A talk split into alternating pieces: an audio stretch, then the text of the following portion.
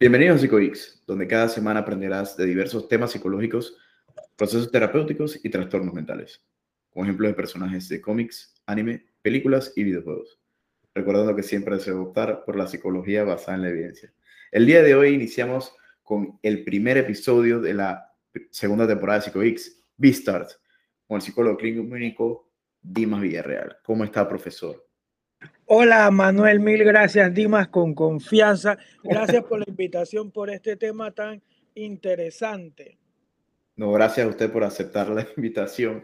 Antes que nada, no sé eh, si me permite hablarle un poquito de, para los que nos escuchan, de qué es Beastars. Pues Beastars es un manga, bueno, en este caso es una adaptación animada del, del manga, escrita e ilustrada por Paro Itagati, Itagita, disculpen, Itagita, pues sí, y esta serie se basa en, en donde es un mundo donde los carnívoros y herbívoros conviven y si comen carne se considera un delito. Y es un caso, y en esta serie se, eh, existen casos de depredación. Y la serie se basa en la vida estudiantil de estos, de estos herbívoros y carnívoros.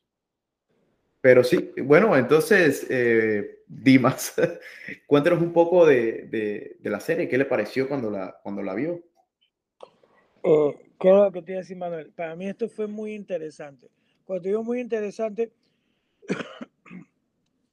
pues tú sabes como cuando tienes ese tiempo de ocio que sientes que ya terminaste todas tus actividades, vas como dos días adelantado y hay como muchos días libres y tú te quedas como que bueno, ¿y qué veo? Entonces tú entras a estas plataformas y tú dices que ya lo vi, ya lo vi, ya lo vi, ya lo vi. O sea, has visto muchas cosas y otras que no te llaman la atención y de repente yo veo esto con estos muñequitos y bueno, de repente esto me va a hacer que me duerma más rápido por aburrirme viendo esto, así que voy a darle clic. Claro. Primer capítulo, cuando yo veo que esto inicia, esto entra, el lobo va a atacar, y discúlpalo después, le va a atacar a la coneja, digo, miércoles, estos no están de muñequitos como yo pensaba, o sea, porque yo los veo todos así como que colores pasteles, esto, y esto es súper cute, me voy a dormir. Pero cuando yo me empiezo a adentrar, y yo para ese tiempo trabajaba en un colegio, o sea, eso fue literalmente a mí pasó, y ya habían regresado presencialmente y tenía algunas pacientes en el colegio adolescente y me quedaba, wow, pero si es que estos temas que están aquí son literalmente el día a día que yo veo en el colegio con mis adolescentes, o sea, y me fui, veía, me pensaba un caso, o sea, esta batalla como de esta identidad, de empoderarse en uno mismo, de saber quién soy, entender a los demás, comprender las famosas etiquetas que uno se pone en la adolescencia, porque acá, son como carnívoros, herbívoros, acá en mis tiempos que los rockeros, los surferos, los patinadores, los racatacos, los maleantes, o sea, estos grupos, ahora más que nada tú ves como, no sé, los grupos de los reggaetoneros, con los grupos de estos, o sea, y en realidad están como estas tribus suburbanas dentro de cada cosa, que en realidad quien hizo la, la no, el nombre se me dificulta pronunciarlo, aclaro, del que la hizo, quien la hizo en realidad se adentró mucho en el mundo adolescente y en realidad es una vivencia totalmente adolescente cuando, y, y como para ver la anécdota, yo creo que ya me había terminado la, la, segunda, la primera, la segunda estrenó por ahí mismo, ya me la había terminado. Y estaba con una, una paciente y ella me comenta, estamos hablando y estamos iniciando con y me dice, es que a mí me encanta Vista. Yo, Vista. Yo, esto me huele, pero no sé. Y yo, sí. Dije sí, una de uno, eh, no recuerdo cómo le llaman los chicos que les gusta eh, el, el, el, anime y todas estas cosas y las mangas a cuando son personajes de animales sí tiene un nombre en específico. ok, desconozco el nombre. Ah, Lo desconozco. sí, no, cuando son personajes específicos ellos le tienen como un nombre, cuando tienen como figuras animales, además tiene un nombre ese tipo de manga. Ay, sí, pero estas mangas no sé qué, no sé qué. Dio a la de los animales. Así se me salió tan natural como la terapia. Y en realidad dije, no, pero ya, ya me había contado con quién se identificaba esto. O sea, te vas como haciendo una idea cuando, digo, cuando en la consulta, esto y lo otro, ya escucho, vista, me digo, ok, ya aquí por aquí puede ser algo que nos ayude además. Además que no es como para ver si hay una dificultad o no hay dificultad, sino que en realidad es que es el drama adolescente que se vive. No, no, claro, claro, y comenta, comenta puntos importantes, que en el drama adolescente, de hecho, cuando yo lo inicié a ver, me fue curioso, que yo pensaba lo mismo, estos animalitos de esta serie debe ser aburrida, obviamente, el prejuicio de ver esto, pues por como se veía. Pero de repente coloco el primer capítulo y sí, bueno, aquí van a haber muchos spoilers, pues se va a hablar de diferentes temas. Y lo primero que, que observo es eh, la vida escolar. ¿Cómo es la vida escolar? Bueno, antes inicia el episodio, pues con, cuando, cuando van a, se, comen, o sea, el predador este se come al otro, o por lo menos lo dice como prácticamente que se lo comió, eh, está la situación en que empiezan las discriminaciones escolares.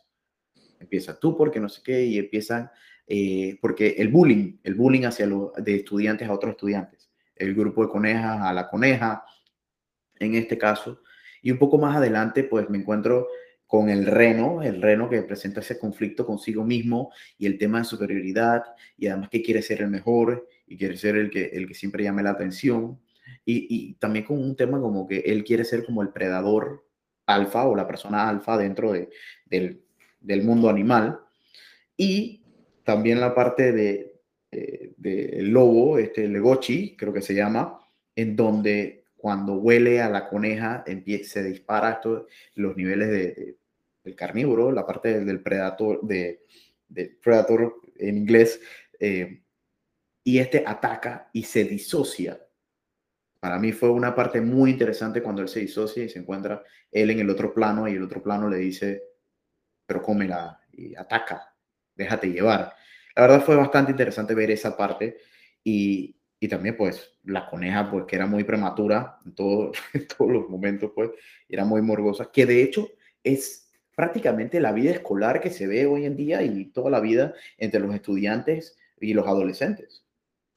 Pero tú ves que en esa parte la, la coneja como que da a entender como que, o, o lo dicen, no, no, sé si es allí o más adelante que dice, eh, ojalá me comiera y pasara como todo esto entonces tú te quedas viendo como una chica que puede ser súper extrovertida, súper que parecía esto, no sé qué, toda esto, en realidad todo lo que está pasando internamente.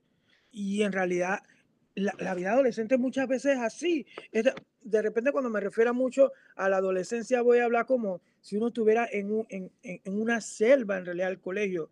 Y creo que eso eh, estaba en esta película como Men's Girl, eh, chicas algo, no, no, recuerdo si, si la de una película ah, ajá, ajá, sí, eh, chicas pesadas creo que en español. Sí, como que ella iniciaba diciendo que ella venía de África, como que la escuela en realidad era como un, como si fuera una selva, y en realidad es así, o sea, cuando uno está en la escuela, defenderse de los grupos, esto, defenderse de los agresores, y porque en realidad es así, hay agresores y hay víctimas en la escuela, y hay totalmente espectadores que ni siquiera se involucran en realidad, y si lo ponemos a ver en el contexto, cuando en el contexto es traerlo a, ahora, a esta semana que estamos de febrero del 2022, lo digo porque después las personas pueden escuchar otro año para aclarar con lo que acaba de pasar con el niño de la situación de bullying que se suicidó.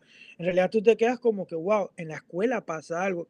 Yo lo digo mucho en las charlas y a veces hago mucho como esa empatía con los chicos. En realidad la escuela es estresante. Tú te deberías de ir a divertir, a hacer y todo a la escuela, súper, pero cuando tú llegas allá es un mundo de supervivencia, o sea, y, y yo he visto muchos casos de de bullying en la escuela, o sea, cuando tú ves que ese niño o ese adolescente no quiere ir a la escuela porque es súper pesado, no es porque el maestro va a estar 24/7 ahí.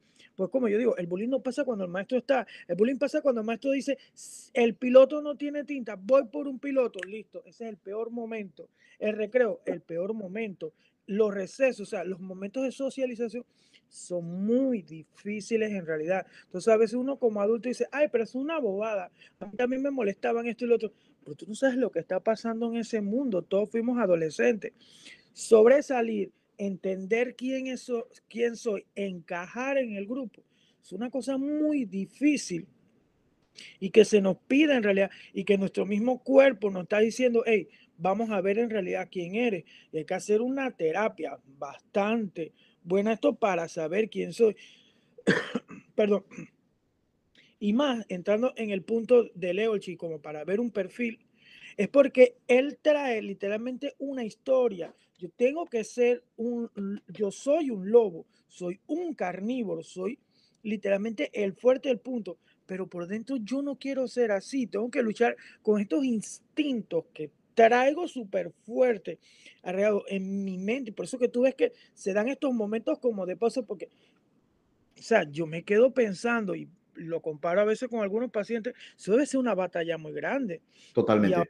al inicio que hablábamos de, que me estabas hablando de psicología del deporte, esto y lo otro, te pongo un caso, yo conocí un chico que él era hijo de un entrenador y en los deportes ni siquiera por ahí le iban al asunto, pero en la escuela era el peso de soy el hijo del entrenador y tengo que ser bueno en esto. O sea, él ni siquiera por ahí le iba al asunto. Él tenía otros gustos totalmente diferentes, pero el primo, el sobrino, el, el, el primo, el otro primo, toda la familia venía con un componente deportista, pero este no soy yo, o sea, romper con eso, y ahí se lo llevaron literalmente a, hasta 12 grado, hasta que ya pudo cumplir 18 y dice, esto no es lo mío, pero llevar la cotea cuando vienes con una tradición, y, ese no es el caso eh, solamente, te mm. pongo este caso como más cerca, imagínate que toda mi familia eh, ha sido no sé qué en, de abogado, o todos han sido médicos con especialidad en no sé qué, o sea,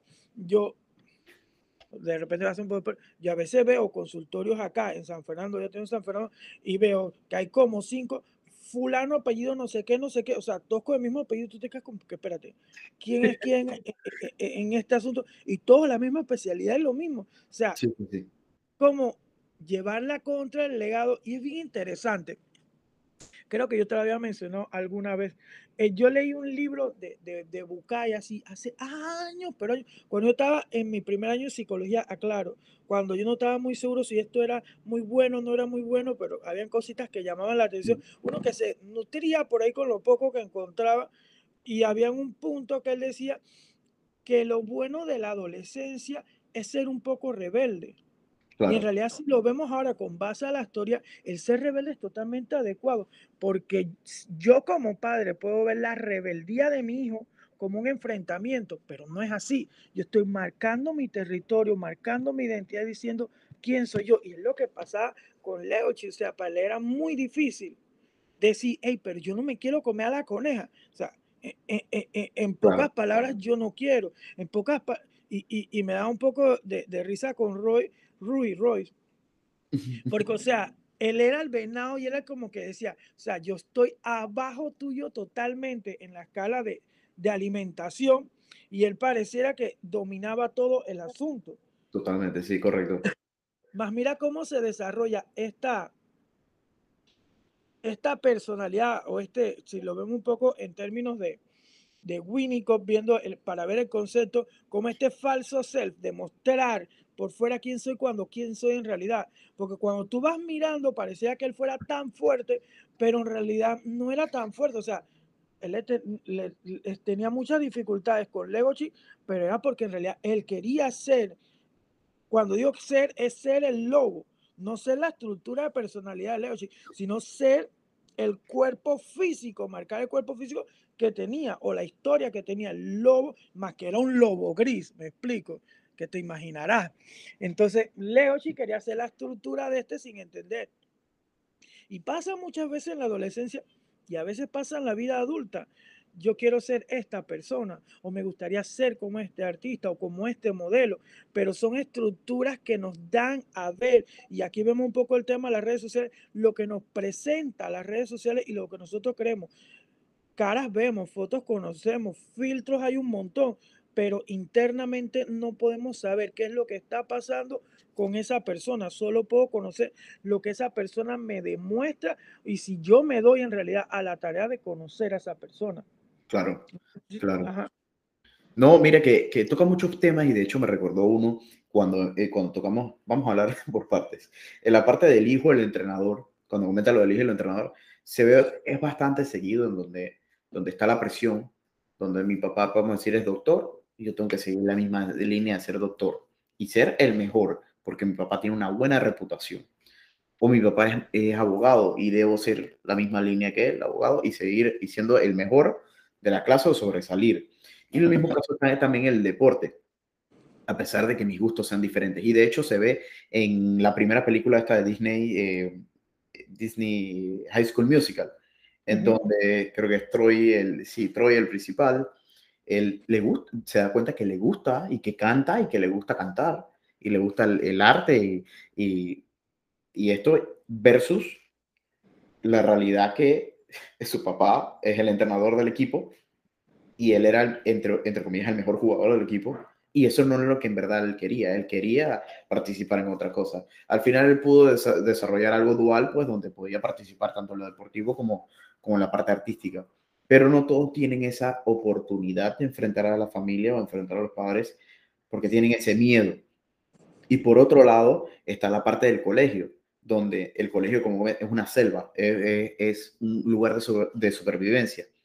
Pero queda la parte más importante. ¿Qué sucede cuando un muchacho presenta un diagnóstico, vamos a decir, etiquetándolo. Es un muchacho que presenta autismo o un muchacho que presenta, sí, autismo, vamos a verlo como autismo. Y es un muchacho que es funcional en temas de, escolares, pero eh, sí tiene sus falencias en, en algunas cosas organizacionales en donde en casa hay una presión. Y en, en el colegio hay otra presión, presión eh, colocada por eh, profesores, presión colocada por coordinadores o si, hasta psicólogos dentro del colegio presionan a este muchacho. Entonces el muchacho no tiene un lugar o una zona de confort donde él se pueda sentir cómodo o tenga, vamos a decir, una escapatoria donde él pueda respirar. Eh, muchachos así, pues, eh, llega un momento en el cual explotan, explotan, llega un punto donde logran explotar. Sí, claro, totalmente. Mira que ahora que me mencionaste autismo, no sé, yo creo que yo te había comentado anteriormente, yo eh, los últimos años estoy trabajando mucho con eh, chicos dentro del trastorno del espectro autista, pero me llama mucho la atención trabajar con los preadolescentes y los adolescentes. Ojo, muchos dicen que ah, Dima trabaja con niños, adolescentes, pero dentro del trastorno del espectro autista de repente me he enfocado más en preadolescentes y adolescentes y te explico por qué.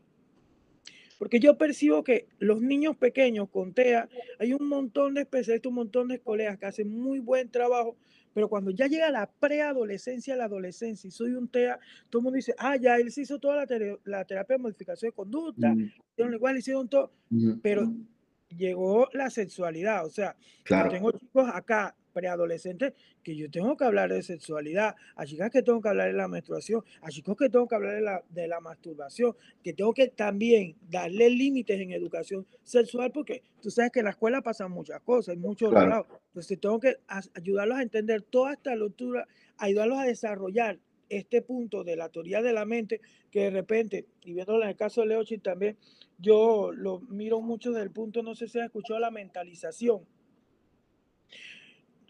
¿Puedo explicar rapidito? Sí, sí, sí, claro, claro. Psicoanálisis, para irnos por allá, psicoanálisis ha dado muchas evoluciones, eh, a pesar que no parezca Manuel, pero ha dado muchas evoluciones. Una de las evoluciones, le digo yo, evoluciones que se mezcla con la teoría del apego, va con el punto, es la mentalización, que es una evolución.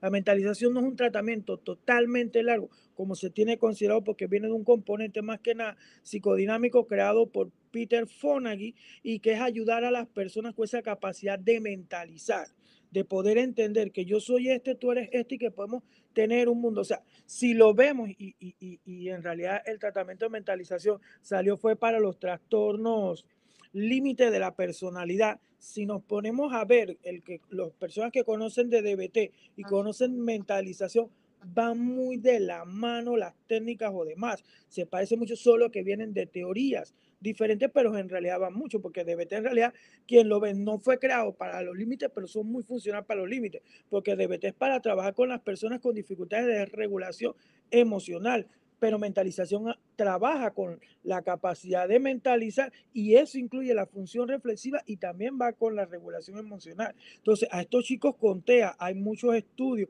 muchas investigaciones que han visto que trabajar esa capacidad de mentalizar, de función reflexiva, de entender a la otra persona, entender qué yo estoy sintiendo para poder expresar una conducta o demás, les trae muchas ventajas y en realidad sí les trae muchas ventajas. Porque hay chicos con, con, con, TEA que se enamoran totalmente y en realidad solo fue un hola que le dieron. Entonces ahí tenemos que entender todo el perfil del contexto, de qué pasó, cómo estaba pasando, cómo se estaba manejando, para que ellos puedan entender y puedan desarrollarse. Además que pueden llegar a ser muchas veces víctimas de bullying, pero también depende cómo viene anteriormente esta historia. Eh, casualmente yo, yo estoy leyendo en, en Ciencia, creo que te había mencionado, en el club de lectura de, de Sumar al Amor, estamos con ese libro de, de, habilidades de BT, y ahí habla que a veces la conducta, disculpa si estoy mezclando mucho de BT con mentalización. No, no se preocupe. En la misma vía, estoy tratando de hacer una linda armonía entre las teorías. Pero cuando vamos a ese punto, entender la conducta, entender los antecedentes, entender esos desencadenantes que van con esos antecedentes, entender la función de la conducta, entender eso para ver qué es lo que está pasando en el contexto y también el contexto en el que está pasando. ¿Por qué? Porque hay chicos que cuando tú ves la historia de autismo y tú dices, pero hey, ¿por qué se está dejando humillar así? ¿Por qué se hace este bullying? Es que entendieron que esa era la manera de habilidades sociales, porque fue lo que aprendió desde, desde kinder. Entonces pensó que las habilidades sociales era dejarse humillar de todo y ser la burla de los demás. Entonces también entender qué trae este chico para ayudarlo en esa capacidad de reflexionar esa capacidad de mentalización para que pueda involucrar. Y si nos ponemos a ver, mirándolo el punto de, de Leo, o sea, yo tengo que ser el lobo gris, tengo que cumplir con un perfil, pero no es el perfil que yo quiero, no es la identidad que yo quiero, pero es el arrastre que yo tengo. Y a mí lo que me llama la, la, la atención de, de Leo es esa capacidad que a pesar de todo lo que esté pasando, él controla, utiliza muy buenas técnicas, digo técnicas o estrategias, para controlar esos instintos que trae, esas cosas que él no desea hacer, hacer o, o, o ser, porque en realidad él no quiere ser así por muchos estereotipos. Es más, eh, si tú ves cuando llega la, la loba, la loba gris, que mínimo le dice, hey, los dos somos lobos y somos los fuertes, tenemos que andar juntos. Y él dice, pero es que este asunto no va ni por allí. Uh -huh. Porque en realidad él tiene como otro patrón. Entonces, volviendo al punto de, de, donde inicié, este punto de rebeldía, de llevar un poco la contra, es que en realidad si nos ponemos a ver y nos quedamos pensando todos un poco, ser auténtico, ser uno mismo, tal y como quiere, en verdad son bastantes horas de trabajo, en realidad, tanto en terapia como también per, cuando digo personales, enfrentarse a los demás. Y mira, volviendo a este punto de repente, porque estoy muy reciente con la lectura del libro, aclaro, en, este libro de Sumar al Amor, ayer veíamos el tema de decir no, que uno dice, bueno, digo no, pero no, pero entender cómo yo quiero transmitir ese no, cómo quiero que esa persona se sienta para decir ese no sin da, dar tantas excusas y tantas justificaciones, sin disculparse tanto que es algo que uno piensa que es tan fácil, pero no es tan, no es tan fácil. Entonces ahí es donde voy al punto de que ser adolescente, tener 14, 15, 16 años y luchar por la identidad es muchas batallas que tú tienes que hacer. Y ahí lo vemos, o sea, este Leochi, cómo le habla el, el venado, digo yo, Rui, cómo le habla, porque, o sea, tú tienes que ser esto y no lo eres. No aprovechas todas las ventajas que tienes. Y si lo traemos un poco a, a, a esto de que hablamos del ejemplo, man, tú eres el hijo del, de, de, del coach, tú eres el hijo del entrenador, tú tienes todas las oportunidades abiertas, si es natación, si es béisbol, si es fútbol, todo, porque todo el mundo conoce el apellido de tu papá y tu familia tiene, o sea, la presión de eso, cuando uno quiere ser de repente pintor. Uh -huh. O sea, esa presión es muy fuerte en la adolescencia.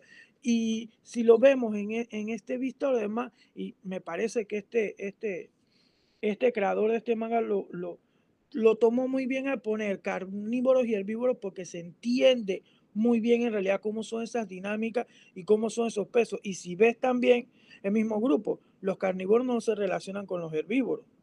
Y, y, cuando tú vas más a la profundidad, en realidad son los herbívoros los que parecía que le hacen un poco de bullying a los carnívoros, porque, hey, tú eres carnívoro, pero no puedes comer carne.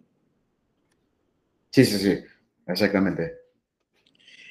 Y, y, lo interesante es cuando te vas al mercado, al mercado negro y ves todo esto de cómo venden los pedazos de carne y todo, que en realidad yo miraba eso, era como cuando los adolescentes entran un poco en el consumo de sustancias, drogas, esto y lo otro, de cómo a veces los papás pensamos que tenemos todo cerrado, pero siempre hay mercados negros para los chicos eh, exposiciones abiertas para consumir, o si alcohol, el primer cigarro, esto y lo otro, o la pornografía o demás. No, claro, claro, y de hecho cuando comenta lo del mercado negro, pues hoy en día los chicos desde temprana edad están expuestos a todo, y más que nada con la tecnología. Y tener un celular, tener un iPad, tener una tablet, tener un iPod, un iPod, o un iPod que es viejo, o lo que sea que sea tecnológico, que de hecho lo necesitan para trabajar en el colegio, lo utilizan para otras cosas. Y la verdad, uno, uno, uno, hay que ser sincero, la verdad uno no está pendiente de qué es lo que, qué es lo que el, el chico o el estudiante está en realidad observando, viendo eh, diariamente. Y nos encontramos con niños de 5 o 6 años que ya están investigando sobre el porno o están viendo porno porque les llama la atención.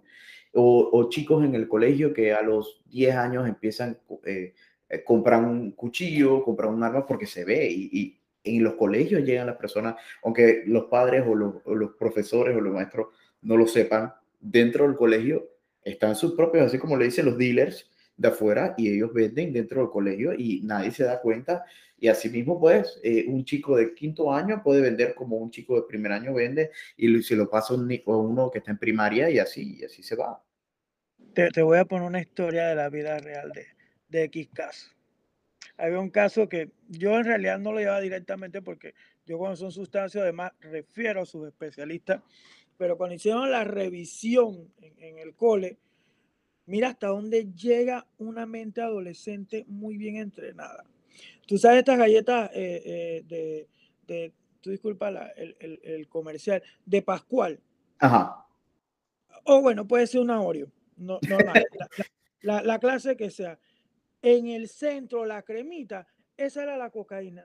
Sacaba la galleta, y veías que daba, y se percataron fue porque empezaba a repartir la, la, la cremita de las galletas, la empezaba a repartir con los niños, y todo el mundo que, pero ¿esto qué es? Y cuando fueron a ver, esa era la cocaína, entre dos galletas, o sea, como entre dos Oreos y, y los blancos, era literalmente la cocaína.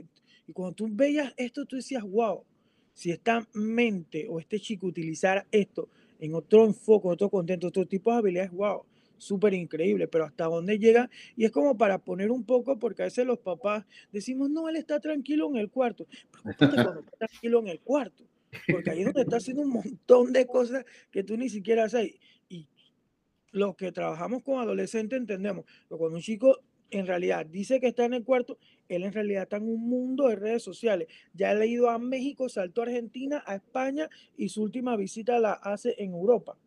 Totalmente.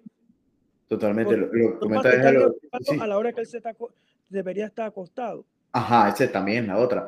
En el momento, pues, vamos a decir, los padres, pues, e, estoy pendiente, porque existen los padres que no están pendientes porque trabajan o están muy ocupados o tienen una vida muy ocupada y entonces los, los hijos no tienen esa presencia de los padres en casa y tienen más libertad para hacer otras cosas, no tienen límite. Y están los chicos que llegan los padres y dicen, bueno, tienes que acostarte a las 8 de la noche, ya es hora de dormir. Y ellos y los padres consideran que el hijo está durmiendo y en realidad no. El niño está en redes sociales, en páginas web, leyendo, buscando, explorando, porque en realidad explora para conocer nuevas cosas. Y al final terminen en, en puede ser con las ganas de probar, vamos a decir, no, que esta droga te hace llevar o te hace ver eh, otro mundo, te hace ver espíritus o te hace ver algo, porque así es como se encuentra en diferentes redes sociales como lo venden y la persona, pues un niño que es ignorante en la materia o no conoce del punto, pues, y sabes que eso se ve interesante, voy a tratar de conseguirlo. ¿Sabes qué era lo que te iba a comentar? No recuerdo ahorita, aclaro, pero yo en ninguna de las dos temporadas escuché de padres ni escuché así como de este punto. No, no, no, no, no, no hablan de padres. Y voy al punto, en realidad, a veces de dentro de la terapia del adolescente, cuando el adolescente dice, pero es que mi papá debería, mi papá tiene, mi papá es esto, y yo entiendo que los padres son un punto fundamental en la terapia de, de adolescentes, pero muchas veces siento y veo muchas de estas series como empoderar al adolescente como adolescente. Y es como yo a veces le digo a los adolescentes acá en el tratamiento, ok, estos son tus papás, pero esto es lo que hay, no lo podemos cambiar. O sea, tenemos que trabajar en ti y fortalecerte, porque en realidad con el punto de niño tú puedes ver mucho a los padres, pero con el adolescente en realidad tienes que fortalecer al adolescente, porque él va entrando a una adultez joven o a ser un joven adulto. En realidad tienes que fortalecer mucho ese punto. Hay papás que se súper comprometen, pero hay papás que no están totalmente comprometidos involucrados. Entonces, por teorías, eh, teorías o, modelos anteriores tendemos mucho como a culpabilizar. Sí, eh, eh, el chico es así porque sus papás son así, sí. Ok, perfecto, lo entiendo y lo comprendo y todo lo que tú quieras, pero esto es lo que tienes ahorita. O sea, si tratamos de justificar y buscar e interpretar un montón de cosas, ¿cómo vamos a trabajar? ¿Qué estrategia vamos a utilizar? Y sí tenemos que trabajar. Yo puedo entender que esta mente esté en desarrollo, que esto esté totalmente como que disparado, las hormonas, todo esto que impacta y demás, pero esto es lo que hay, cómo lo vamos a trabajar. Y es Ojo, me refiero a la palabra empoderamiento, pero no desde el aspecto de coaching y todo eso, sino es como de, hey, me agarro yo mismo y qué yo voy a hacer para trabajar conmigo mismo. Y es lo que yo trato mucho de ver a los adolescentes. O sea, cuando yo dejo tareas o demás, mira, vamos a trabajar esto, vamos a trabajar lo otro, a ver, ¿qué me vas a traer? A ver, revisamos qué es lo que tú haces cuando haces el registro que viene eh, eh, en una sesión de ahí, tú vas viendo cómo está ese estado emocional y qué tanto se compromete, no solo dentro del consultorio, sino fuera del consultorio para hacer las intervenciones que tú le estás dando. Sí, sí, sí. Y, y de hecho, lo que más, una de las cosas que me llamó la atención que comentó fue la parte del empoderamiento, pero ¿qué sucede en el caso que un estudiante, pues, no, no estudia, vamos a decirlo, como comento, la parte de es que es culpa de los padres dentro del, ámbito escolar, los maestros, docentes, psicólogos o coordinadores o la parte administrativa, que comenta es que es culpa del padre. También está la parte en que justifica, digamos, o, o sea, está la parte que le echan, le, vamos a decirlo así, le echan la culpa al padre, pero también está la parte, es que son adolescentes y eso es normal en ellos.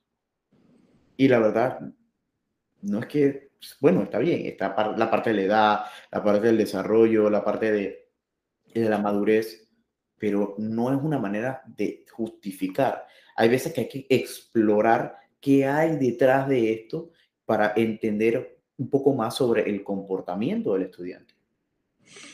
Claro que sí, mira, no sé, me estaba resonando un poco que aquí también nosotros como especialistas tenemos que ver cuál es el informe que mandamos a la escuela.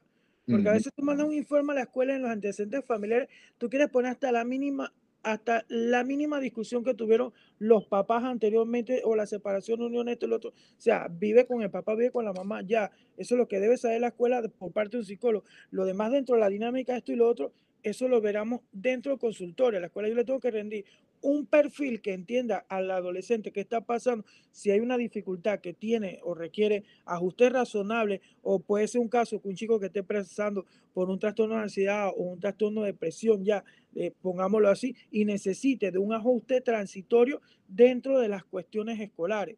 Pero no es darle toda la vida mínimo igual como un espejo de lo que me está diciendo el chico acá, porque tenemos que entender algo y ojo, yo creo que muchos no me dejarán mentir, todos hemos estado en una escuela y también los profesionales y demás. Cuando uno más trata de mantener una situación eh, eh, como muy particular, es donde más se desata y tú no sabes dónde va a llegar eso. Entonces hay que guardar mucho la confidencialidad y darle a la escuela lo que necesita. Ya se encargará el padre de dar más detalles, pero que no quede por parte del profesional, porque la escuela lo que necesita saber es un, de un estudiante, es el perfil y saber cómo lo puede ayudar, porque en realidad el chico va a cambiar por el proceso de, de terapia y el apoyo que el contexto le dé en cada una de las intervenciones, pero con la sugerencia de los profesionales. Y es como para verlo dentro de ese punto, porque a veces no,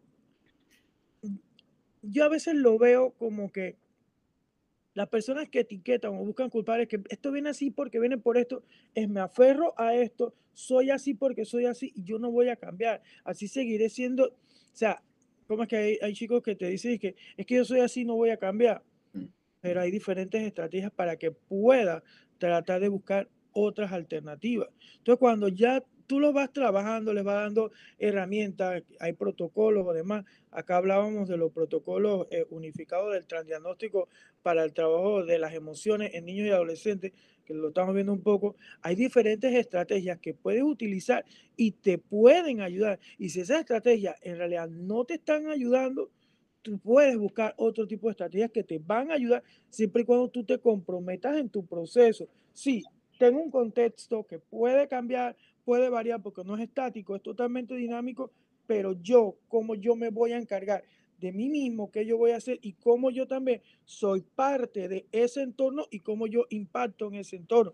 El entorno, entorno, contexto, el contexto me impacta a mí, pero yo también soy parte de ese contexto. Entonces, ¿hasta qué punto voy a cambiar o voy a ver un poco más de otras cosas? No, no, no, claro, claro, claro. Pero si, si, si nos tomamos en, en, el punto cuando dice, yo soy así porque soy así, y están las herramientas, en el caso de, del Royce, el Reno, en, dentro de, de en ese caso, ¿qué herramientas usted le, o sea, qué, si, vamos a meternos en contexto de que de repente esto fuera el mundo real, dejando, olvidemos la parte del reno, vamos a ponerlo en el contexto de un muchacho que presenta el conflicto consigo mismo, el tema de superioridad, el tema de que él quiere ser el mejor, el tema de que él quiere ser como el lobo, que en este caso vamos a decir un chico, vamos a decir un chico que, que, sea fuerte, pues, vamos a decirlo así, para verlo desde el punto del concepto real y que diga que no va a cambiar siendo como él, él detrás de, de eso. O sea, su, su vista, o sea, lo que lo ve la gente, la portada que ven de él es que él es el mejor, de que él es el,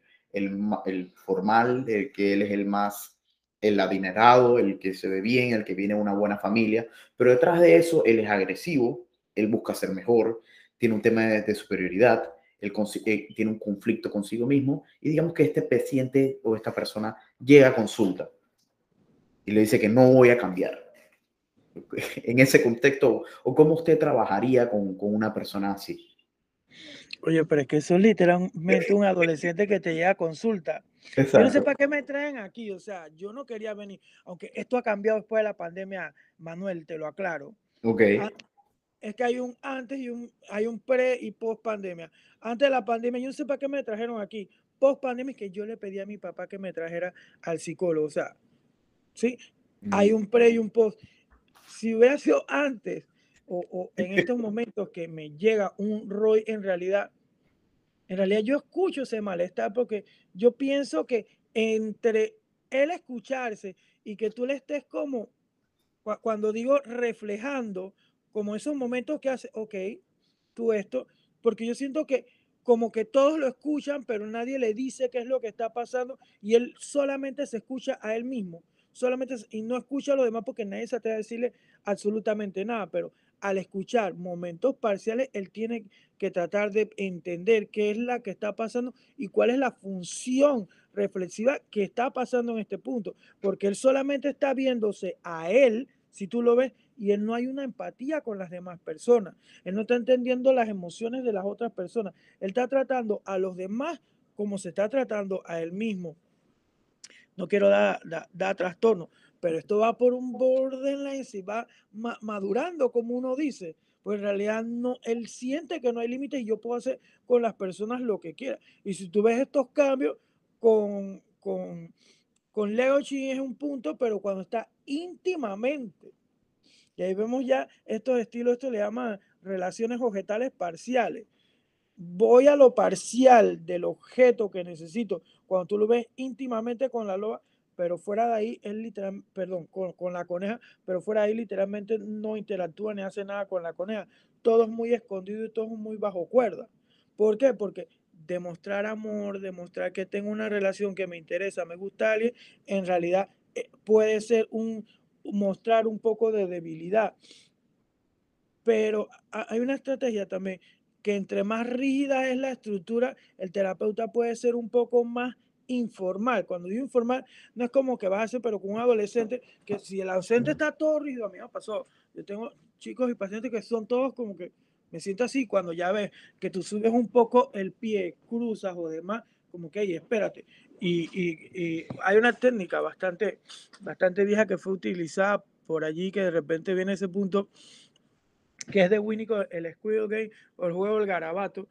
Eh, Winnicott decía que cuando los adolescentes eran muy estructurados y él iniciaba el garabato y hacían como cruz él agarraba y rompía la hoja. Y que eso también le dice al, al paciente como que, espérate, el terapeuta también es humano igual que yo y que abre un poco la capacidad. Pero si lo vemos en este contexto, con este tipo de, de paciente, como Roy o demás, es como bajar un poco ese punto y también como hacerle como esa, esa devolución también, de qué difícil debe ser como ser tan perfecto, porque si tú ves como que mm, él es tan fuerte, pero nadie empatiza con él. Para él debe ser súper pesado ser fuerte. Debe ser súper pesado también ser este grande que él quiere ser. Y debe sentirse súper enojado que el que es el lobo no cumpla el rol que yo quiero cumplir y yo soy un venado, me explico. Hacer esa lectura, empatizar un poco como que, hey, alguien me está entendiendo también. No, no, no, sí, sí, sí. Porque es que la realidad es la siguiente. Los adolescentes, tocando el punto de los adolescentes, muchos de estos se encuentran en una búsqueda de identidad, otros se encuentran en la búsqueda de esa figura que no tienen en casa, otros se encuentran en, en que buscando que los entiendan. Porque en casa no los entienden. Y lo único que dicen, nadie me entiende, no me entienden. Y se empiezan a cerrar en un círculo en donde poco a poco se van aislando del mundo, de los demás. Dicen, es que nadie me entiende, es que yo estoy solo, es que nadie me acompaña. Y entonces es esa parte de la empatía es la que los hace sentir un poquito más como que me están escuchando, y entonces se puede, se abre un poco, se abre un poco un vínculo, se desarrolla un vínculo, el cual se puede trabajar bastante bien con, con el chico, con el paciente o consultante. Sí, y en realidad lo que te iba a, a, comentar un poco, que en esta también se dan muchos aspectos de, de sexualidad, identidad, orientación, y cuando trabajas con, con identidad y demás, hay chicos que te dicen, mira, yo prefiero que me utilices este pronombre, eh, me gustaría que me llamaras así también. Es como y se lo digo a los colegas como replantearse el punto de nuestra intervención en realidad y qué es lo que queremos lograr con una interacción. Pues yo conozco colegas que no, si un paciente viene y me dice que es así, que lo trate por este pronombre, yo no lo voy a hacer esto y lo otro, porque no voy contra un encuadre de X corriente, no sé qué, esto y lo otro. Pero, o sea, también es conectar con tu paciente, que es nuestro trabajo para buscar las mejores herramientas y que lo puedan ayudar. Y si ves en los contextos de eh, y creo que la, la, APA tiene un punto para trabajar con identidad y demás, que en realidad sí tienes que ir, eh, llamándolo por el nombre que la persona te indique que lo, que lo llames en ese momento. Es que no hay mucha diferencia cuando tienes un paciente adulto. Eh, Manuel, perfecto. te dice algún nombre, Manny, Manolito o algo, ¿te gustaría que te llamara algún nombre especial? Bueno, me gusta que me llamen Manuel. Ya, o sea, también mm es algo que uno lo lee en, la, en el libro de entrevista clínica y lo pasa por desapercibido, pero en la consulta uno no lo pregunta, pero en realidad también es así. ¿Cómo prefiere el paciente que tú lo llames? Ahí, no creas, de todo en la viña de, iba a decir de Freud, pero bueno, ya la moletía la tengo, de todo en la viña de Freud y hay personas adultas que llegan a la consulta y dicen, a mí me llama el doctor tal, el título no me lo bajé de allí. Claro. Recuerdo que cuando yo era más pichoncito tenía, es que yo me gradué a los 24, sí. Tenía como 25, yo vi un señor y me dijo, a mí usted me llama señor tal. Y era como que, wow. Tú sabes que cuando uno está iniciando y ve personas adultas o papás, usted a mí me respeta porque usted es un chiquillo, yo puedo ser el psicólogo suyo. Así es como que te miran un poco cuando tú estás Sí, sí, sí, claro. Claro, de hecho, eh, me comentó una, eh, una colega, me dice que, no, que hay veces que y lo comentó abiertamente para los que lo escuchan en el podcast, que muchas veces eh, ella se encuentra en consulta a, los padres de los estudiantes que le dicen, ¿y tú estás preparada para esto? ¿Tú estás formada para poder atender a mi hijo? ¿Tú de verdad eres una psicóloga clínica formada? ¿De verdad eres una profesional?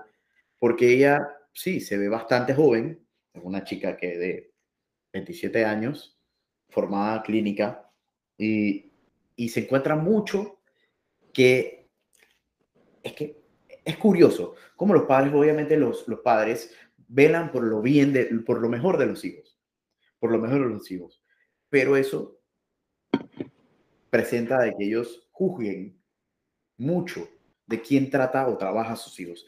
¿Por qué? Porque ¿qué le dice a ellos que en realidad el psicólogo no estoy metiéndome con nadie, pero vamos a dar un ejemplo. ¿Qué sucede si un psicólogo que ha estudiado un doctorado y es un doctor en psicología clínica versus una chica o un chico que es joven, que es psicólogo clínico?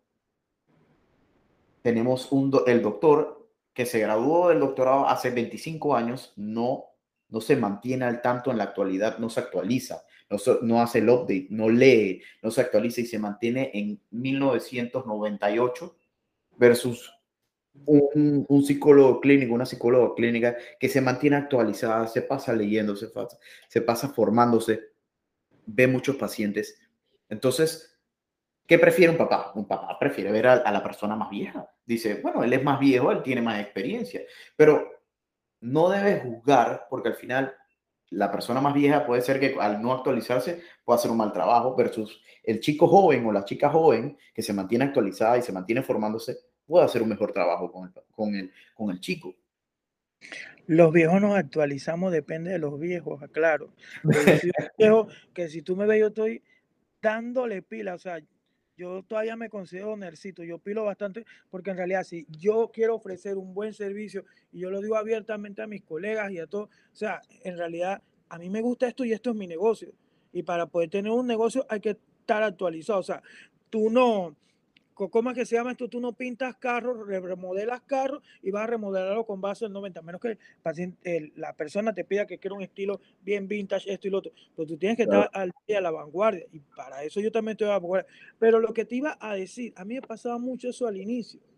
Ojalá yo tuviera las estrategias o el conocimiento que tengo ahora para ese entonces. Y se lo digo a, a los futuros colegas, a los que se están graduando de psicología, algo que tenemos que tener, y creo que a mí me pasó una vez hace muchos años, y fue como cuando le hice el freno a eso, que, pero es que si usted no tiene hijos, pero es que usted parece un peladito, esto y lo otro, o sea, yo te entiendo totalmente. Si usted tuviera, si yo viniera a hablar de mis hijos, de mis sobrinos, de mi experiencia, búscate un abuelo, me explico, no un psicólogo. Yo vengo a hablar con evidencia, yo vengo a hablar con las investigaciones que, eh, por ejemplo, el, el, protocolo Barclay para los trastornos de conducta tiene una evidencia demasiado fuerte que funciona ese entrenamiento para padres y yo te puedo aplicar ese entrenamiento para padres. Entonces, me a explicar, vengo a hablar con estudios recientes y qué podemos hacer, cuáles son los mejores tratamientos, porque yo no voy a hablar de mi experiencia, porque si fuera, es que tenemos que entender en realidad que la psicología es una ciencia. Porque, imagínate, yo tengo al dermatólogo aquí al lado. Y tú te imaginas que yo le llegue y dije, ah, buenas, disculpe. Eh, una pregunta, ¿es verdad que eh, el agua tibia con extractos de no sé qué, de eucalipto, de, de lo que tú te quieras, culantro, orégano, no sé, servirá para esto? Eso me va a decir que, Dima, lárgate por un curandero si tú quieres. Eso, explico. Claro. Yo te puedo decir, que este medicamento es el nuevo, el último, recién eh, autorizado por la FEDA, creo que por esto, lo otro, lo otro, mira, y me está dando muy buenos resultados. Pero con evidencia reciente me va a recomendar algo, me explico, me va a decir, o va a la farmacia que está allá abajo en el primer piso, y este y este, este son las mejores. Anteriormente, porque pasa, anteriormente se usaba esta, estaba funcionando, pero esta salió novedosa y es súper buenísima en realidad también si nos ponemos a ver, ese es nuestro rol, porque si yo voy a él me va a decir que, no, Dima, mira, eh, yo uso agua de té, de té verde con unas gotitas de café, te puede funcionar. O sea, yo no voy para que él me hable de, de su experiencia personal, voy para que me hable como un profesional. Y a los colegas, los colegas son lo que yo le invito, que también, o sea, yo no vengo a hablar de mi experiencia, mi trabajo no es por experiencia personal, mi trabajo es profesional y por experiencia profesional y que ese es el punto. Creo que ahí tiene la batería un poco. Eh, no, pero ¿sabe qué? Es una realidad.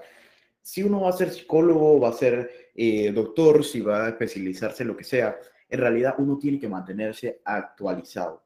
Si uno no se mantiene actualizado, ya uno se vuelve obsoleto. Es como, es como la tecnología. La tecnología se vive al día y cada día hay un, hay un update, una actualización para las computadoras para, para mejorar para mejorar el sistema, para seguir avanzando. Entonces, si un psicólogo no se mantiene avanzando, se mantiene estancado en el pasado o estancado eh, o enfrascado en, también esto pasa, estoy enfrancado en tal modelo terapéutico. No está mal eh, eh, leer, aprender un poco de otros modelos porque al final uno puede integrar una u otra herramienta que puede funcionar. O la flexibilidad terapéutica.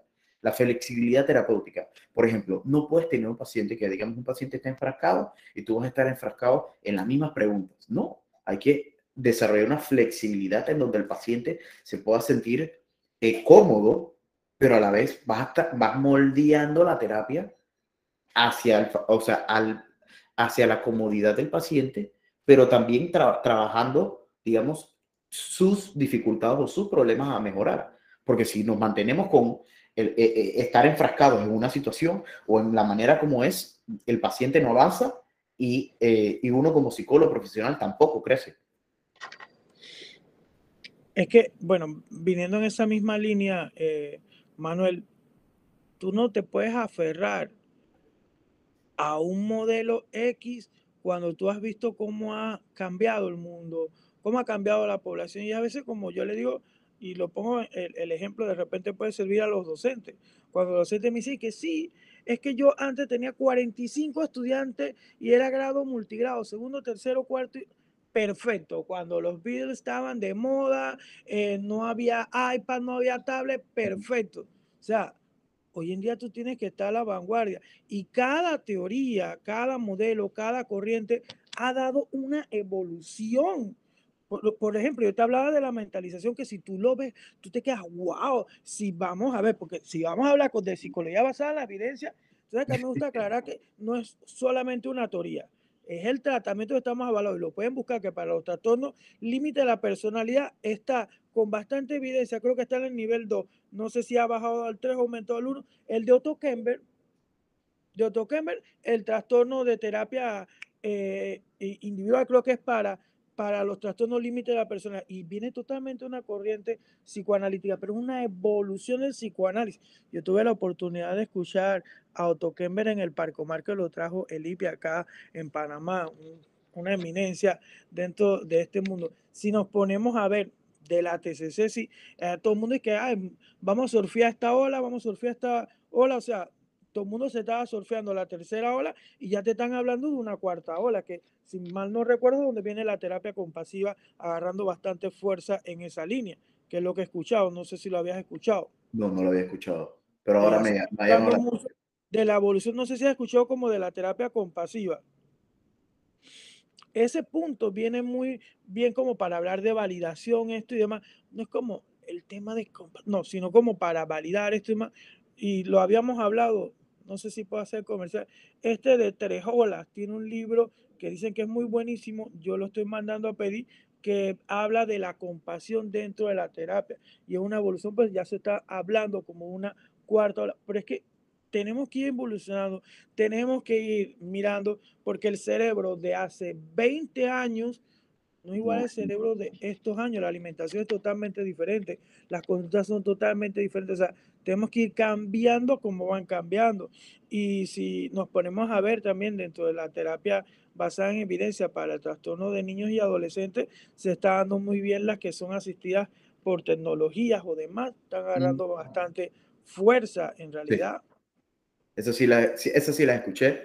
De hecho, eh, en, un máster con el ICEP, una, una, marketing aquí para el ICEP, propaganda para el ICEP, Universidad ICEP, el Instituto Superior eh, Especializado en Psicología de, de, España, que ahora se llama Universidad ICEP, ellos tienen el máster de, de terapias de tercera generación, pero también tienen un máster en terapias con tecnología. Porque hoy en día, pues, se ha visto que que hay evidencia que, que, ha funcionado con, con, la parte de la tecnología. Sí, y en realidad es que tenemos que ir evolucionando y volvemos al punto de, de, vista, como para ir centrándonos un poco también. ¿Sabes qué me quedo pensando? Me quedo pensando en evolución, en avanzar, esto demás. Es como algo,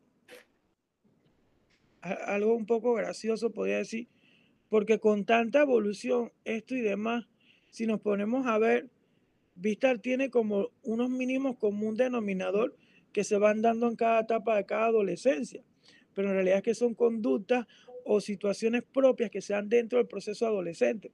De repente, si yo recuerdo mi adolescencia, hay situaciones de vista que me pudieron haber recordado un poco como esa búsqueda de identidad, quién soy, encajar en un grupo, que el grupo entiendan quién soy yo como persona, esto y demás, si nos podemos ver, viene como un punto e, en, en, ese, en esa línea. Algo que hablábamos antes de iniciar esto, es como esa intervención del transdiagnóstico también, como que están todos los trastornos, pero hay un mínimo común denominador que puede ser en el plano emocional de la mayoría de los trastornos y que se puede trabajar como ese mínimo común denominador. Y si podemos ver, la adolescencia en realidad sí tiene un mínimo común denominador. Hay rebeldía, hay búsqueda de identidad, hay esa fuerza por marcar quién soy, ese, esa estructura que quiere defenderse, quiere sobresalir, quiere entender a los demás, pero que también que los entiendan. Y es como los chicos hoy en día y de repente muchos papás dirán, y abriendo un poco el tema, que porque ahora hay más necesidad de una educación especial en nuestro, educación sexual en nuestro país, dije especial, una educación sexual en nuestro país, en realidad es porque los chicos no se están quedando callados, están alzando su voz y cada día, y me parece maravilloso, aclaro, que muchos chicos puedan decir, este soy yo y me acepto tal y como soy, y a esos papás, a los papás que yo tengo como, como pacientes, los papás de mi pacientito, que aceptan totalmente y acompañan a esos chicos en esos cambios, en esa búsqueda de identidad y están es para apoyar el aspecto emocional, de verdad que bienvenido sea y al que no, en realidad, que vaya un, un tratamiento, porque en realidad yo puedo tener un hijo, pero aceptar un hijo tal y como es, también involucra trabajarme yo mismo como padre. Y si nos ponemos a ver, y pueden ver, la verdad para mí es una sugerencia muy, muy válida, es como ver este punto de quien tiene que cumplir el estereotipo. Pues si yo me quedo fantaseando en los papás de Leochi, o sea, si yo fuera el papá o la mamá de Leochi, yo tuviera que, tú tienes que ser lobo, tú tienes que comer carne, tú tienes que atacar. O sea, es que yo me quedo como fantaseándomelo, a veces como si fuera un paciente y yo me quedo, wow, todo papá, el abuelo, el ego, chico, aquí comíamos carne de no sé qué, o sea, me explico, si yo no lo puedo fantasear, o sea, la presión que tiene que tener ponerle a quien quiere ser. Y si nos ponemos a ver, no es que él quiera ser un personaje pasivo o muy tranquilo, sino que en realidad él quiere ser un lobo. Él sabe que es un lobo, reconoce que es un lobo, pero no necesariamente tiene que ser enemigo de los herbívoros, ni tiene que estar por encima. O sea, quiere ser una persona tal y cual y me parece con un perfil bastante agradable que él quiere tener como para, para encajar y una lucha muy grande con esos instintos o esas conductas que le vienen muy de adentro, que como que lo presiona hacerlo y como en las pausas también. Sí, sí, sí, de hecho, como lo comentas, de hecho se ve bastante en los adolescentes, se ve bastante en los adolescentes. Y más que nada, volviendo al tema de la presión familiar, si mi abuelo fue doctor, mi papá fue doctor, yo fui doctor, vamos a decirlo, vamos a cambiar la profesión. Ingeniero, mi abuelo fue ingeniero, mi papá fue ingeniero, yo tengo... O psicólogo o psicólogo. Mi, mi abuelo fue psicólogo, mi papá es psicólogo. Yo tengo, no, no es que debería, tengo que ser psicólogo para seguir eh, la, la, la, descendencia de la psicología. Toda la familia somos psicólogos, yo también tengo que ser psicólogo. Todas las reuniones, no, cuando yo empecé a estudiar la psicología, no, mira que cuando sea psicólogo, y ya la familia va proyectando de que, de que este, este, este nuevo niño, este nuevo hijo va a ser psicólogo y le enfrascan esa, esa posibilidad de solo puede ser psicólogo, no existe más posibilidad. Y, y esa acción, ¿no? Me, me, me, quedo fantaseando un poco, aclaro y me quedo pensando que si fuera mi caso y tuviera un hijo, yo tuviera que, oye, pero yo tengo X cantidad de pruebas psicológicas, mira los libros que tengo, o sea, tú puedes seguir con el consultor, o sea, me, me, quedo pensando que si uno lo mira en la cosa, de repente los papás actúan por ese punto, o sea, si yo soy mecánico, mira, yo tengo el taller, ya están las herramientas, tú además vas a liderizar el asunto, pero también es entender que así como ese papá por una primera vez quiso hacer esto y luchó contra su dinámica familiar porque quería hacer esto y no siguió a su papá, de repente alguien tiene que hacer el corte con el, con, con el estereotipo que se está manejando en la, en, e, en la consulta. Y lo mejor es que los adolescentes puedan hacer y sentirse con lo mejor que ellos quieran. Ojo, también como para ver y, y los papás o demás que puedan escuchar y los chicos, no es que de repente yo quiero hacer esto y tengo un tropezón y no puedo. De repente también es levantarte, volver a intentarlo, buscar una resolución de conflicto, pero también entender que el camino no va a ser fácil. es lo que tú deseas, pero también cómo tú le pongas empeño o le pongas interés al asunto.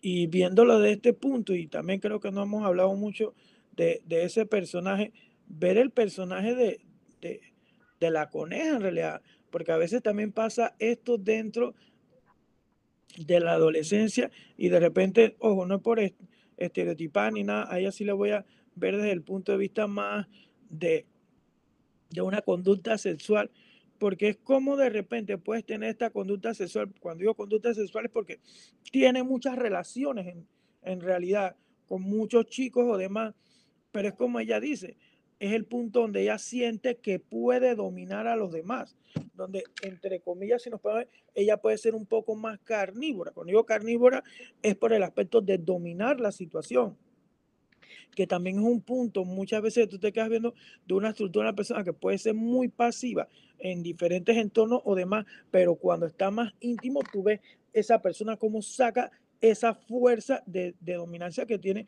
a veces muy escondida. Por eso yo les digo, está muy claro y mantener una estructura y decir, este soy yo y esto es lo que soy ahorita mismo, mantenerla en la adolescencia es muy difícil. Más cuando tienes todo un grupo de amigos, toda una escuela, todo un grupo de profesores, toda una dinámica familiar encima tuyo es muy difícil.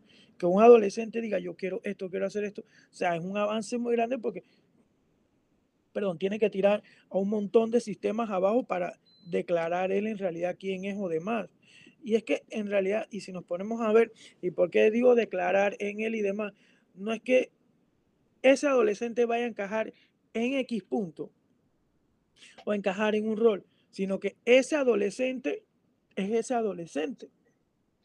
Y va a hacer un, un, paréntesis. Yo voy a terapia de la corriente, mi terapeuta es psicoanalista. Yo voy dos veces a la semana a terapia y más que concentrarnos, y como él me lo dijo una ocasión, y a mí esto me pareció súper fenomenal.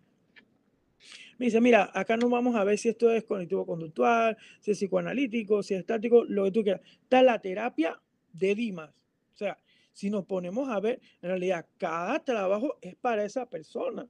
Y ese es el punto. Cada adolescente no es encasillarse en, un, en una tribu, sino que ese adolescente, si se llama Joselito, sepa quién es Joselito. Como esa búsqueda de, de lo más cerca a la identidad.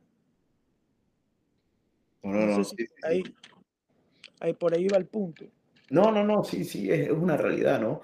Eh, cada, cada, cada psicólogo que vea a cada paciente no es que estás viendo a, a varios pacientes, sino que cada, cada paciente es, es uno, es una sesión para esa persona. Y esa, y esa sesión tiene nombre y esa sesión es la persona que se está trabajando. Y así es, no es que, bueno, en la sesión hoy estoy trabajando tal, tal, tal, tal, tal, tal, estas cinco personas y no. Es una sesión, una persona y es, es individual. Claro, porque aunque tú uses un protocolo eh, unificado, un protocolo simultáneo y demás, cada tarea van a ser respuestas diferentes. Cada evaluación una respuesta diferente. Y era como hablaba con unos colegas la vez pasada, sí, vamos a llegar a un diagnóstico, pero el punto no es colocar la etiqueta, sino el punto es descubrir, voy con el nombre Joselito, primero que me, como saber quién es Joselito, ver un perfil de Joselito. Y tú disculpa que, que mezcle corrientes o demás, también verlo y entenderlo desde un punto de vista más salugénico de este que propone la psicología positiva. También ver fortalezas y virtudes de esa persona. Porque eh, si nos ponemos a ver la mayoría de los test psicológicos, como que malo, malo, malo, malo, malo, malo, y uno va describiendo como todo negativo. pero qué cosas buenas tiene eh, fulanito, qué cosas le gustan a menganito, o sea, ver también qué virtudes y fortalezas tiene esa persona, porque con base a eso también identificar. Yo las pasadas entregaba un, un reporte y me decía la mamá, pero es que todo es negativo. Yo no, señora, déjeme entrar todo a lo positivo. Que estaba poniendo un poco este punto, pero en realidad me dije, o sea, vamos a variar un poco el enfoque y vamos a mezclar, porque a veces uno empieza por lo positivo, va lo negativo, por lo negativo, va lo positivo. Entonces vamos a mezclar un poco para dar un perfil. Ojo, y no es que yo en este punto algunos colegas lo pongan en negativo, sino que en realidad hay puntos débiles que necesitan fortalecerse, pero el punto también es las demás personas. cómo yo percibo que si a mí me hacen un señalamiento o algo, cómo yo lo estoy interpretando. Y en realidad lo que nosotros estamos describiendo a una persona para poder que esa persona se la podamos conocer y entrar o trabajar de una mejor manera. Sí, sí, sí, sí. Y, lo que comenta es bastante cierto, bastante cierto. Y retomando, y retomando algunos puntos importantes, pues, por ejemplo, la parte de la flexibilidad psicológica, de la flexibilidad terapéutica es bastante importante, bastante importante. Eh, ¿Usted qué le podría recomendar a las personas que nos están escuchando y se quieren aventurar en lo que es la psicología clínica o especializarse en niños y adolescentes? Uy, esta va Yo lo que pienso es que si usted se va para la psicología clínica, mire bien en realidad qué es lo que usted desea. A mí me parece fundamental la psicología clínica, pero el punto, creo que ahora recientemente muchas maestrías, posgrado demás, están dándole como un giro a ese punto, puede ser porque las personas que están ahora como liderizando estas maestrías, esto demás están haciendo el cambio de lo que ellos se percataron. Muchos de nosotros nos percatamos en la maestría, en el doctorado, pensamos que íbamos a descubrir todas las herramientas para, para tratar todos los protocolos o demás, y de verdad no fue así. Si usted en realidad quiere psicología clínica, vaya acercándose a los institutos, a las formaciones de la terapia, a la corriente que a usted le gusta, le llama la atención. Digo, le gusta, le llama porque uno inicia con lo que uno ve que le gusta, ya después uno va mirando, hey, espérate, mira, esto tiene más evidencia, y uno se va como adentrado. Es un proceso que uno va descubriendo también. Y cuando te vas entrenando, en realidad, sabes cómo tratar, porque si, si tú dices, vas a ser clínico para tratar, en realidad muchas veces en la maestría, en el doctorado no te van a dar todas las herramientas para tratar, te van a afinar más como el ojo clínico. Entonces también entender en realidad cuál es el objetivo de lo que yo quiero para mi intervención. Tener una maestría claro que te va a abrir muchos mundos, pero tener entrenamiento en una corriente, en un protocolo, conocer el protocolo, lo va a llevar muchísimo para la intervención. Pero yo pienso que todos estamos como en el mismo punto. Esto de evaluar, eh, buscar una impresión diagnóstica, pero sin saber cómo ayudar no es. O sea, eso es como decir, tiene resfriado, pero ¿qué hace con ese resfriado? Entonces nos quedamos como mancos un poco. Entonces vamos a buscar y buscar una buena mancuena. Si estoy en la, en la maestría, estoy en lo otro, estoy en cualquier cosa, voy buscando un, un instituto de formación de más para ir de la mano, porque entendamos que muchas veces esto, estas corrientes, estos institutos o demás no son universitarios, son formaciones de grupos de especialistas, de grupos de especialistas que se han entrenado con las personas de afuera. No, claro, sí, sí, sí, comenta algo muy importante, que, o sea, la maestría en psicología clínica te va a abrir o te va, te va a mejorar el ojo clínico, te va a mejorar en la parte clínica, pero la maestría en psicología clínica no te va a formar para tu modelo terapéutico o la, la, corriente que tú quieras, tampoco te va a formar eh, para, que, para que trabajes en específico, un, o sea, seas especializado en algo. Uno debe tomar la maestría y uno debe formarse, como comenta, 100%, porque al final la maestría no, te, no es la que te va a enseñar cómo, cómo vas a trabajar al paciente dentro de la consulta. Te va a dar la estructura, te va a dar la visión, te va a dar un, un poco más allá, pero toca a cada uno formarse en el modelo terapéutico, formarse en, en, la corriente, formarse en qué es lo que quiere trabajar, porque un psicólogo clínico general, pues un psicólogo clínico general, no se va a especializar en niños, en adolescentes, o se va a especializar en adultos, o en adolescentes y adultos, o en adultos mayores. O sea, esa parte es importante saber en qué área o qué es lo que uno debe tomar, y, lo, y lo, comentó de, de, una manera bastante, bastante completa. Mira, yo admiro a, los colegas de verdad y les tengo mucho respeto a los que ven de todo. Bebés, niños pequeños, niños escolar, adolescente, adulto, tercera, eh, adicciones, lo que les lleven, de verdad yo los admiro mucho. Yo pienso que uno se va especializando, se va especializando y a la vez se va ampliando un poco más el punto. Y aparte de eso también yo puedo hacerme una formación en X corriente, en X tratamiento, pero también debo de entender que si yo no hago supervisión, yo no voy a mi propio proceso, yo no voy a entender ni cómo va Chana ni cómo va Juan. Correcto. Porque yo tengo colegas todavía recientes que me dicen, pero yo no sé por qué tú vas donde otro psicólogo, Dimas, si tú puedes ser tu propio psicólogo, hello, y esto es lo que yo hago, yo creo en esto, como decir que yo mismo me antes, o sea, de que tú escuchas eso, tú te quedas como que, y esto no va ni por allí, me explico, pero ya son procesos que también, eh, como, como te digo, los años te van enseñando, demás, y también pasa cuando uno es como medio adolescente y psicólogo, uno cree que todas se la sabe también, porque uno en la licenciatura cree que todas se la sabe. Cuando ya empieza uno a trabajar, que uno dice miércoles que no sé ni pío. sí. porque tuviste los casos de libros, pues, de, de, libros en realidad. De repente hacías una cosa practiquita, pero cuando ya tú estás solo, sin un supervisor ahí, con un profesor que está ahí detrás tuyo, cuando tú estás solo en una escuela, tú, tú, te quedas, pero miércoles, que no sé nada y tú vas buscando, entrenándote esto, porque tú quieres brindar más herramientas, quieres tener un servicio actualizado en realidad. Sí, sí, sí. Y, y, es una realidad. Y de hecho, eh, yo, yo, yo pienso que, que para ser un buen psicólogo, uno también se debe tratar. Uno también se debe tratar. Porque al final eh, así mismo como una persona va guardando alguna situación, un problema y de repente explota, eh, un psicólogo igual que cualquier otra persona, que cualquier otra persona, cualquier, vamos ser un ser humano, es un ser humano. Así mismo como, como eh, yo puedo tener un problema en la escuela, en mi casa, familiar, en el, me chocaron, cualquier cosa, así mismo puedo también reflejarlo porque e, e, es bastante normal, es algo de, del ser humano. Y, y molestarse, porque también está la parte de, tú eres psicólogo, tú no te puedes molestar. Tú, tú tienes que mantenerte en tu eh, regular emociones, tienes que mantenerte como prácticamente un robot, ¿no? Te habla un poco de, de, de mi experiencia aquí, muy, muy cosa.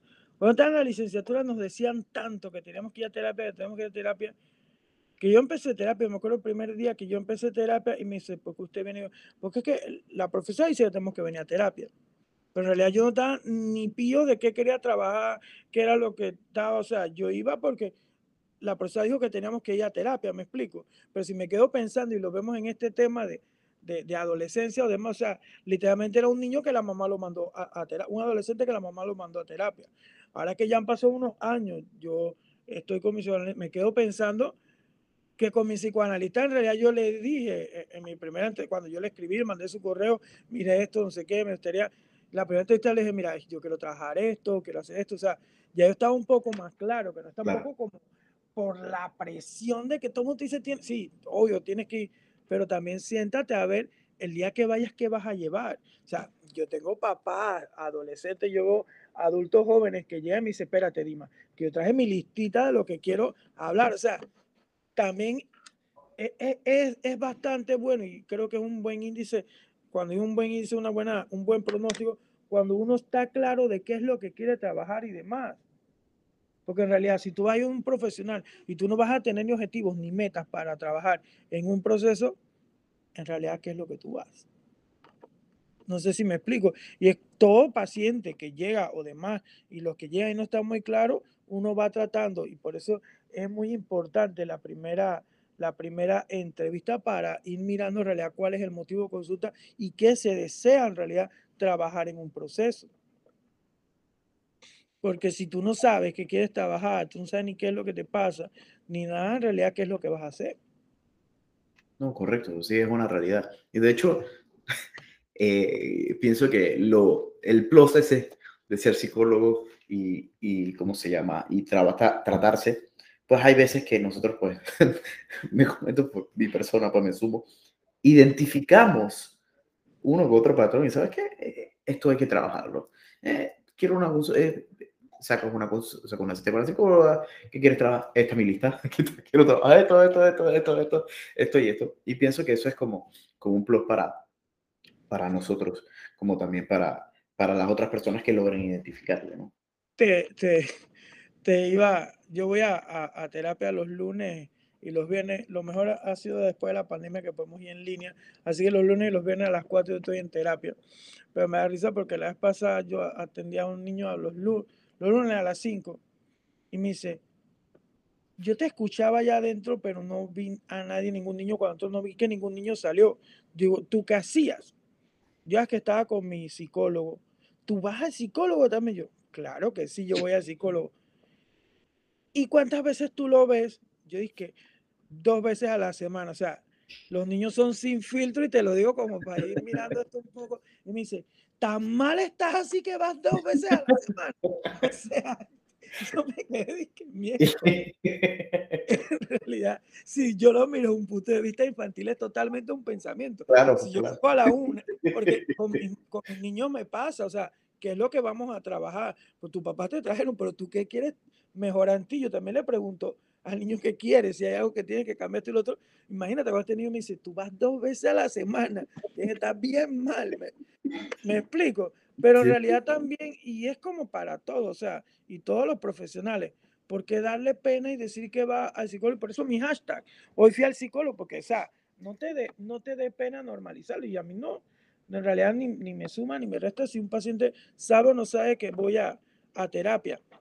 De verdad me llena mucho de honor que alguien sepa que yo voy a terapia porque siento que la mejor inversión que yo puedo hacer ahorita mismo es en mí, y para mí esa es mi mejor inversión ahorita mismo. Después viene ya el gimnasio y todo eso, que tampoco no es negociable, pero lo que digo es que la mejor inversión de uno es en uno mismo. Y qué Claro. mejor que en lo que uno hace y en lo que uno cree. No, no, no, sí, sí, sí, es cierto. Así para, para trabajar en uno y poder crecer como persona también, ¿no? Poder salir adelante de las diferentes situaciones y poder, en este caso, poder ayudar también a otras personas a encontrarse o a trabajar sus diferentes situaciones, porque así como comenta, yo me acuerdo que hice una práctica en un residencial eh, para personas con patologías del pensamiento y me acuerdo que la enfermera psiquiatra, jefa del, del departamento, me dice, oye, si te gusta el área clínica, tú tienes que trabajar tú te- también con tu psicólogo, porque estar viendo tantos temas, tantos problemas, tantas cosas, afectan, afectan. Y, y la verdad, por otro lado, la parte de la mente infantil, pues es algo bastante, bastante lógico, ¿no? Pero, pero, pero es verdad, es verdad. A veces uno, uno, uno a veces juzga lo que piensa un niño, pero la verdad un niño eso es un mundo y es bastante ingenuo desde muchos casos, ¿no? Y, y, y qué, qué curioso y qué, qué gracioso que cuando le digo yo voy dos veces a la semana, él le respondió que, que, que siempre Está. Sí, Y, y volviendo a- a- al tema de vista, porque si nos quedamos viendo desde el proceso o demás, o sea, hay tantas cosas que se dan en el colegio, en la escuela, y que uno como adulto lo toca con su terapeuta, porque son cosas que te llegan a impactar también. Entonces, ver que los maestros, los sistemas, todo esto, entiendan en realidad cómo esa dinámica familiar involucra tanto. Ahorita y de repente para traerlo un poco a la mesa, me quedo pensando en este punto de nuestro sistema, dije, bueno, el que tiene el uniforme que lo use, el que no lo tiene no, no lo use. También, ¿cómo va a dar eso para los señalamientos o demás? Y es que más, más que eso, es que más que un bonito papel, que haya un proyecto, un programa, todo de bullying, habilidades sociales y demás, es ponerlo en práctica y buscar a alguien idóneo que lo pueda implementar. Y más que idóneo que lo pueda implementar, que tenga las ganas de hacerlo. Porque yo percibo muchas veces que lo que falta en el sistema, en realidad, es toda esta gana de trabajar y pueden ser que haya millones de colegas que tengan todo el ánimo y todas las ganas de hacerlo. Pero muchas veces hay como este síndrome de quemado que están tan desgastados y yo los entiendo a los profesionales, tanto los maestros como los demás. O sea, si yo ahorita en, en pandemia tengo un taller de cuatro y lo estamos manejando entre dos, yo me quedo agotado después, yo me quedo pensando con 35 chiquillos es un poco difícil, pero entender eso, comprenderlo de que puede ser pesado, hacer la empatía, más que si es que ese es tu rol, tienes que hacerlo, no, va a dar pie para que se puedan hacer muchas cosas y el sistema mejore, un docente que esté mejor en bienestar, una comunidad educativa, directivo, psicólogo, administrativo, todo, que esté mejor en un bienestar, que sea bien paga, porque también no podemos dejar el tema de los salarios, que esto yo te lo digo mucho, este tema de que te lo venden a ti, que, ay, pero es que es vocación. Chévere, la vocación no paga la cuenta. claro. Y seamos bien claros, o sea, aquí tiene que haber un equilibrio entre salario y vocación. Si tú estás muy bien remunerado, tú vas a dar muchísimo más del 100%. Eso tenemos que entender lo que eso es supervivencia básica. Pero a veces decimos como que no, sí, o sea, Tú no vas a hacer un arroz con coco, con coco de, de, ¿cómo se llama? De, de Isla Grande, que los traíste los cocos de allá y lo vas a vender a, a, un dólar la taza. Claro. Que tú recogiste del cojo, me explico. No son los mismos cocos. Entonces, tenemos que pensar, tenemos que cambiar nuestro sistema, tenemos que trabajar el cuerpo docente, el cuerpo de los psicólogos, toda la comunidad educativa. Debe considerar también un proceso de terapia, por eso también da muy buena atención que si nos, quedamos, nos ponemos a ver, todos tenemos que entrar como un proceso de terapia, puede ser una terapia grupal dirigida para la escuela, para habilidades o demás, porque también es poder entender porque yo conozco muchos docentes que tienen muchísima experiencia en identificación y detención de bullying, pero ya lo tengo y qué pasa, que yo hago, porque el punto no es que yo pueda ver solamente a la víctima, que yo voy a hacer también con el, con el agresor y cómo lo voy a ver. Y asimismo, como ves en Vistar, que quien parece que es el, el salvaje, el lobo y demás, y es el más pasivo, y quien parece el venado, el buenecito, el tranquilo, es el que tiene la conducta más fuerte porque después tuve más adelante, para hacer mucho spoiler, hasta la banda que entra y todo. Entonces, ver y entender y darse la oportunidad de mirar, observar, de escribir y poder buscar una mejor estrategia.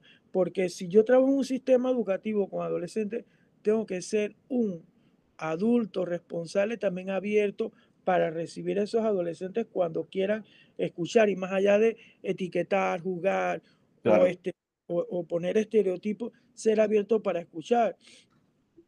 Y, y, hablo un poco de mi experiencia. Creo que una de las ventajas cuando yo trabajaba en colegio, bueno, puede ser por la formación clínica también, es esa capacidad de escucha abierta, de aceptarte tal y como vengas a lo que me vayas a contar.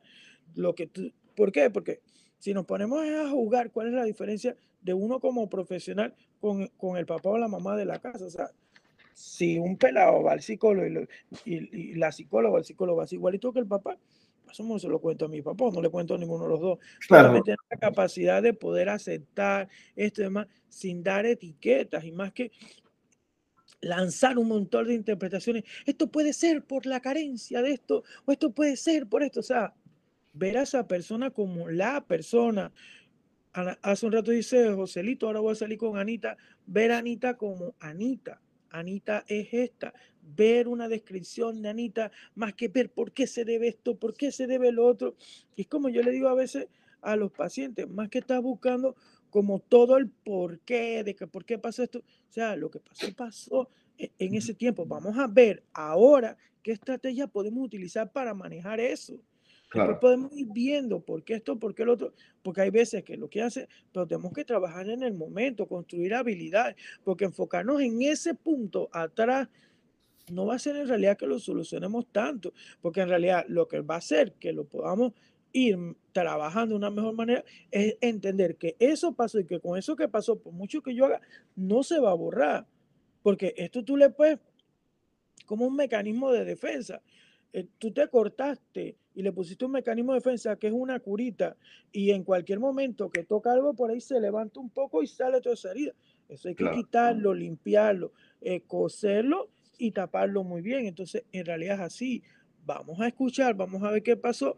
No te voy a poder quitar esa cicatriz de esa herida, pero saber que esa cicatriz está allí y no te está moviendo todo, que ya tienes estrategia para poder trabajar y también ver en el punto, por eso hablo de, que Vista me, dio muchas ideas de, mentalización.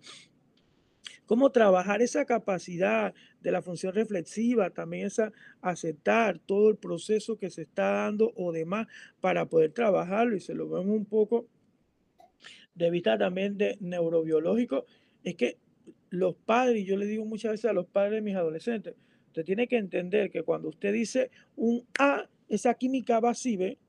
Que en realidad usted no sabe qué reacción espera, porque hay todo un componente hormonal o demás, y a los chicos hablarle de, cerebro para que sepan qué pueden hacer y cómo pueden entender lo que está ocurriendo para poder manejar esas emociones, esas conductas, que son acciones que dan a la luz cuando pasa. Porque que un chico tire la puerta no es porque está rebelde, de repente se le fue en ese momento el brazo muy fuerte.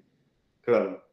Pregunta, ¿qué está pasando? Más que si me tiraste la puerta enseguida, o sea, enseguida tendemos a interpretar todo, ay, me tiró la puerta porque está enojado conmigo, le fue mal en la escuela. O sea, cuando tú vas a ver si tú le preguntas al chico, el chico te dice, ay, es que se me fue muy fuerte la puerta. Y si nos vamos más a, buscar un poquito más, de repente la puerta tiene la manigueta muy, muy fácil, que con nada se tira o el viento la tiró. Correcto. Son situaciones que pasan. Y a veces eh, cada situación tiene una consecuencia. Y a veces buscamos una consecuencia en realidad cuando no exploramos qué, qué es lo que sucede en el alrededor. Y, antes, de, antes de culminar con, con, este podcast, ¿nos podría decir, ya sabemos que, que entendimos que, que, usted ve eh, niños y adolescentes, pero vea en, en, algo en específico o en general niños y adolescentes? Yo te voy a ser muy sincero, a mí los casos que más me han llegado en mi experiencia son más todo lo que engloba el tipo emocional. Y mm. yo también soy psicopedagogo y en psicopedagogo veo más que nada dificultades en aprendizaje. En los últimos años acá me llegan muchos chicos de, de autismo para evaluación, además porque me dedico a hacer evaluaciones en, autismo para evaluarlos con estas pruebas, que, porque tengo el entrenamiento clínico, el A2 y el ADR, que son las más objetivas para esto, pero en autismo veo más que nada como para trabajar temas de sexualidad, temas de, habilidades sociales, habilidades de comunicación social, que es lo que más que nada para trabajar. Pero lo que más me llega a mí, chicos con rasgos de depresión, chicos con rasgos de ansiedad, eh, problemas de autocontrol o demás, las funciones ejecutivas que todo lo, lo vemos, además lo que más literalmente me llama a mí es donde va más mi, mi experiencia o mi área de, de intervención más que nada. Claro. igual, eh, si hay algo que yo no que yo no tenga la experticia o que no me sienta bien manejando lo demás es algo que yo totalmente refiero. Ok. okay. ¿Y no me voy a quedar, perdón, no me voy a quedar con un caso que yo sienta que no pueda ayudar o demás. Prefiero mejor que busquen un profesional que los pueda ayudar en ese punto.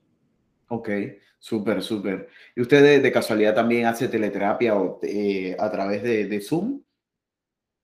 teleterapia, si hago terapia en línea o terapia, en línea, terapia en línea, terapia virtual. hago terapia en línea, no hago terapia virtual. Ajá. Hago en línea, no sé, virtual no hago, todavía no hago virtual. Quien quita por ahí, eh, arme, mira, me puedo agarrar del protocolo unificado, podría ser y crear una terapia virtual pero hago terapia en línea, sí hago terapia en línea, pero virtual todavía no hago. bueno, para los que nos escuchan, ¿nos podría dejar sus redes sociales o, o cómo, si algo, alguien nos escucha, pues está interesado en tratarse con usted? Mira, mi, mis redes son, sí, como si fuera a escribir psicólogo DV, más que nada, y el teléfono acá del consultorio es 305 6363, cualquiera consulta a la orden. Yo me manejo mucho por correo electrónico, así que sería info psicdv.com. Estoy muy abierto para consultas o demás, colegas o demás, alguna duda o algo, con toda confianza. Si no, les mando alguna fuente de referencia que pueden ampliar un poco más, porque tampoco es que uno se la sabe todas. Trata de ampliarse mucho, pero se enfoca en ciertas especialidades. muchísimas gracias, muchísimas gracias y, de hecho muchas gracias por, por haber participado en el podcast de hoy, en el, en, el video de hoy. Creo que fue bastante enriquecedor, que conversamos un poco de Vistars, conversamos un poco más a la profundidad de los adolescentes y unos otros temas de la adolescencia. Claro, la adolescencia que es un mundo muy enriquecedor y una parte muy importante de todos nosotros y entender que una de las claves de la adolescencia es esa búsqueda como de la identidad, ver quién soy y demás. O sea, si a veces uno tiene 30, tiene 40 y buff y todavía está como en la búsqueda de la identidad, imagínate un adolescente, o sea, claro. como definir y de repente no, no lo vimos y, voy rápido en ese punto, es como a veces hablaba con los chicos eh, de noveno grado, cómo me piden que a los 15, a los 14 años ya decía que bachiller, si ni siquiera sé por dónde voy. Entonces, como muchas decisiones que les piden fuerte a esa edad. Sí, sí, sí. Eso sucede bastante, sucede bastante. Pero muchas gracias por haber participado nuevamente. Y bueno, esto fue PsicoX.